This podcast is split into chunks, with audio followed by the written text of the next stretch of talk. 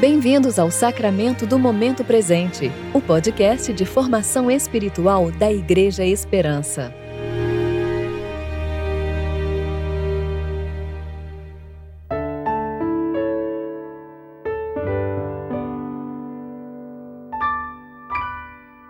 Hoje é sexta-feira, 9 de abril de 2021, tempo de preparação para o segundo domingo de Páscoa. Então Jesus disse: Eu sou a ressurreição e a vida. Quem crê em mim viverá, mesmo depois de morrer. João 11, 25.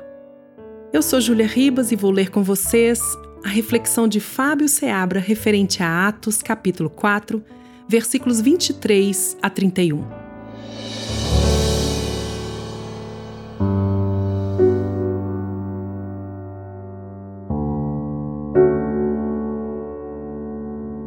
Depois de soltos, foram para os seus companheiros e lhes contaram tudo o que os principais sacerdotes e líderes religiosos lhes haviam falado. Ao ouvirem isso, todos juntos elevaram a voz a Deus, dizendo: Senhor, tu que fizeste o céu, a terra, o mar e tudo o que neles há, que pelo Espírito Santo disseste pela boca de nosso pai Davi, teu servo por que os gentios se enfureceram e os povos imaginaram coisas vãs? Os reis da terra levantaram-se e as autoridades aliaram-se contra o Senhor e contra o seu ungido. Pois nesta cidade eles de fato se aliaram contra o teu santo servo Jesus, a quem ungiste. Não só Herodes, mas também Pôncio Pilatos, com os gentios e o povo de Israel, para fazer tudo que a tua mão e a tua vontade predestinaram que fizeste.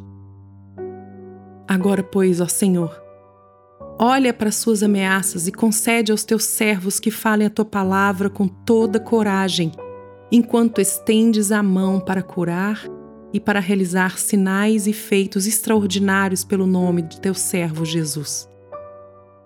E quando terminaram de orar, o lugar que estavam reunidos tremeu todos ficaram cheios do Espírito Santo e passaram a anunciar com coragem a palavra de Deus.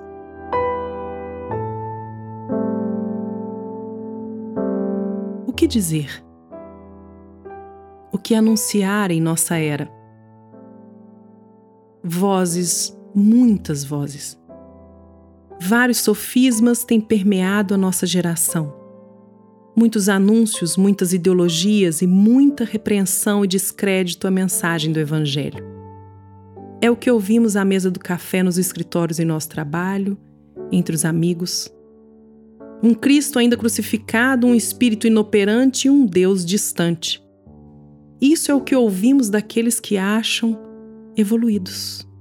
Uma vez que vem o cristianismo insuficiente uma mensagem evangélica demodê. Vamos ao testemunho do texto. As palavras e ações de Pedro e João e o testemunho da igreja primitiva ante a ação dos religiosos e opressores da mensagem das boas novas na época. Foi com coragem. Coragem para anunciar a Cristo, este crucificado e morto para os judeus, mas vivo e triunfante para a sua igreja.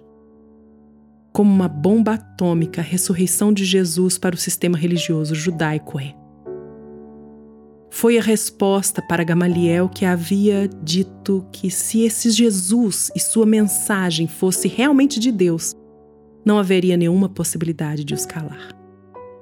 Cristo ressurreto e sua igreja triunfante.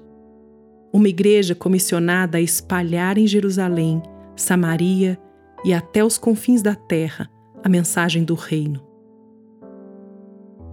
uma igreja capacitada por Deus a pregar e operar milagres em nome de seu Filho Jesus. E essa capacidade veio senão do próprio Deus. Cristo estava no Pai e o Espírito Santo com a igreja. O segredo para respondermos à angústia e frieza deste tempo é a oração.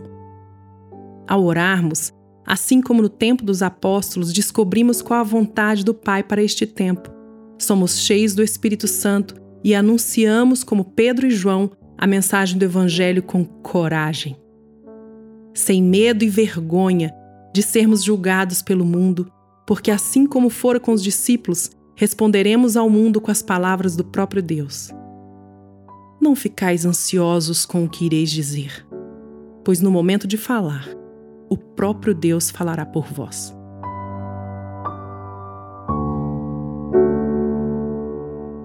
Oremos. Senhor, dá-nos a capacidade de ouvir a tua voz e nos momentos em que nos faltarem as palavras, que seja o teu próprio Espírito que fale através de nós. Em nome de Jesus. Amém.